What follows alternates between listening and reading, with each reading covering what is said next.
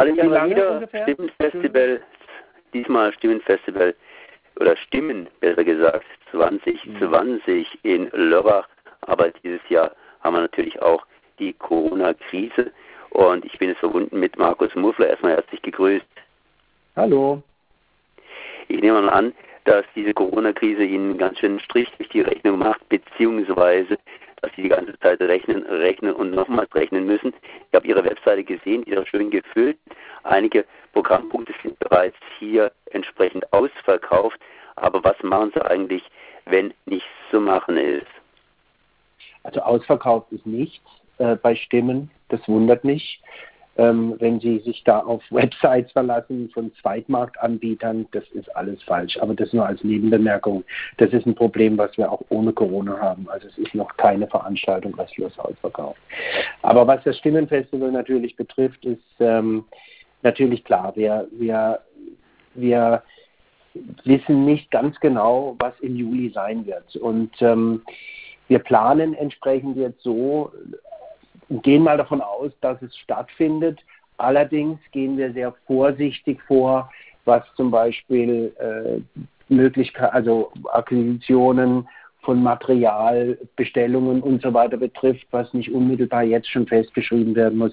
Also es ist ein permanentes Ausbalancieren der was wäre wenn Fälle. Und da sind wir gerade eben sehr stark dabei, ähm, genau hinzugucken. Wir müssen mit den Künstlern in Kontakt bleiben, weil selbst wenn wir stattfinden könnten, heißt es ja noch lange nicht, dass die Künstler überhaupt kommen und wir haben ein sehr internationales Festival.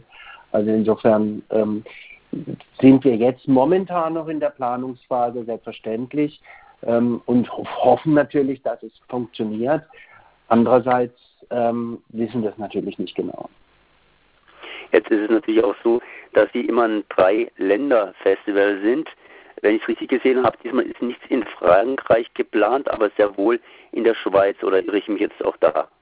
Nee, nee, das stimmt. Also wir sind mit zwei Konzerten in Alesheim, ähm, äh, haben wir geplant, und zwar das Konzert von Bob Geldof am 17. Juli äh, Freitag und am Samstag, den 18. Juli von Patti Smith und ihrer Band in Alesheim auf dem Domplatz. Äh, Frankreich ist in der Tat dieses Jahr nicht dabei, richtig. Und äh, die Schweiz hat natürlich auch dicht gemacht. Das heißt, gibt es da besondere Probleme zur Schweiz hin oder ist diese Planung ganz einfach so, dass man sagt, Corona ist da und damit müssen wir fertig werden, egal ob jetzt in Deutschland oder in der Schweiz oder hat es einen besondere, besonderen Hintergrund auch noch? Also das ist ähm, natürlich auch ein weiteres Mosaiksteinchen in dieser großen Problematik des Ausbalancierens und des äh, äh, richtig Zusammenfügens der einzelnen Punkte. Wenn man einen Fall annimmt, nehmen wir mal an, ich meine, es könnte ja theoretisch sein, dass bei uns in Deutschland die Regeln für Veranstaltungen im Juli andere wären als in der Schweiz, ähm, dass vielleicht in der Schweiz weiterhin äh, zu ist, Veranstaltungsverbote herrschen, dann gibt es natürlich in dem Fall bei Stimmen das Problem, dass wir einerseits natürlich Konzerte haben, die stattfinden könnten, aber das jetzt zum Beispiel in der Schweiz nicht. Das ist aber alles wirklich sehr hypothetisch, weil wir natürlich nicht wissen, wie es am Ende aussieht. Was die Planung betrifft, so können wir natürlich über äh, nichtmenschlichen Kontakt auch mit unseren Freunden in der Schweiz derzeit uns austauschen, was wir auch tun und ähm, und entsprechend auch äh, da die gleiche Vorsicht walten lassen, wie wir das auch eben bei anderen, bei unseren eigenen, bei unseren Veranstaltungen in Deutschland äh, planen. Aber es ist nur eine weitere Komponente, die die Komplexität ausmacht unseres Festivals. Nun, ähm, die Sache ist natürlich auch vorauszuplanen. Das heißt, die Frankreich ist ja wohl schon äh, von Anfang an ausgeschieden. Gab es einen besonderen Grund? Also auch ohne Corona ist sie wohl ausgeschieden? Ja, nee, das war einfach das. Wir hatten ja sehr eng mit, äh, der, mit La Coupole und Saint-Louis zusammengearbeitet. Ähm, und da gab es ja einen, einen Führungswechsel, ich glaube Ende des Jahres schon, ähm, Ende des vergangenen Jahres. Und ähm, wir haben uns bislang gab es noch keine Kontaktaufnahme seitens ähm, der Kollegin oder der Kollegen in Saint-Louis mit Lacopol. Aber ich denke, die sind natürlich mit sehr viel erstmal selbst beschäftigt gewesen, ihr Programm zu stemmen und so weiter.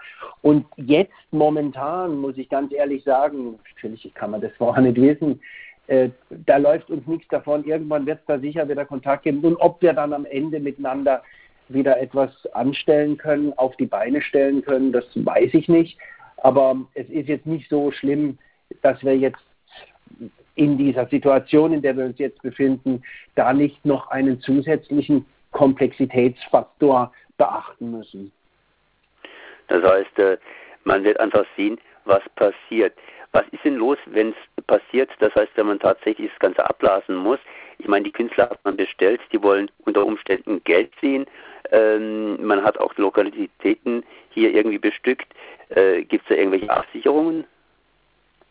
Naja, das Veranstaltungsgeschäft ist, eine, ist eines, was sowas immer mal wieder erfährt. Also Absagen, Ausfälle, krankheitsbedingt, sonstige Dinge gibt es immer wieder.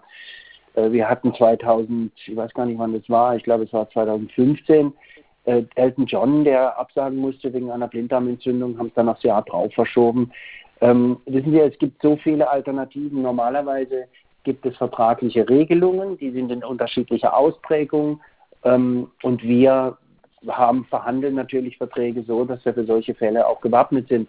Andererseits, es kommt natürlich darauf an, was welcher Grund ist die Absage. Und wenn Sie jetzt mal verfolgen, wie es im Burghof oder auch bei anderen äh, Kollegen, ob es Theater waren in Freiburg oder andere Veranstaltungen, ähm, es kommt ganz stark darauf an, dass es eine oder es ist wichtig, dass eine behördliche Anordnung da ist, aufgrund äh, des, ähm, der, der äh, erhöhten Risiken der Ansteckungsgefahr, damit man einen behördlich äh, angenommenen Grund hat, um abzusagen, weil es ist klar, ich meine, ich kann ja mir nicht einfach mal jetzt den Kopf setzen, auch ohne behördliche Annahme, ich sage jetzt einfach mal ab, das geht natürlich nicht.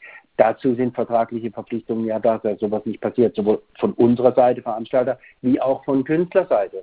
Also ähm, da gibt es dann feste Mechanismen, die da ablaufen. Das größere Problem ist natürlich die Unmenge von Tickets, die rückerstattet werden müssen, je nachdem, ob man verlegt, wie man es macht. Also das Thema ist so dermaßen komplex und bindet so viele Ressourcen.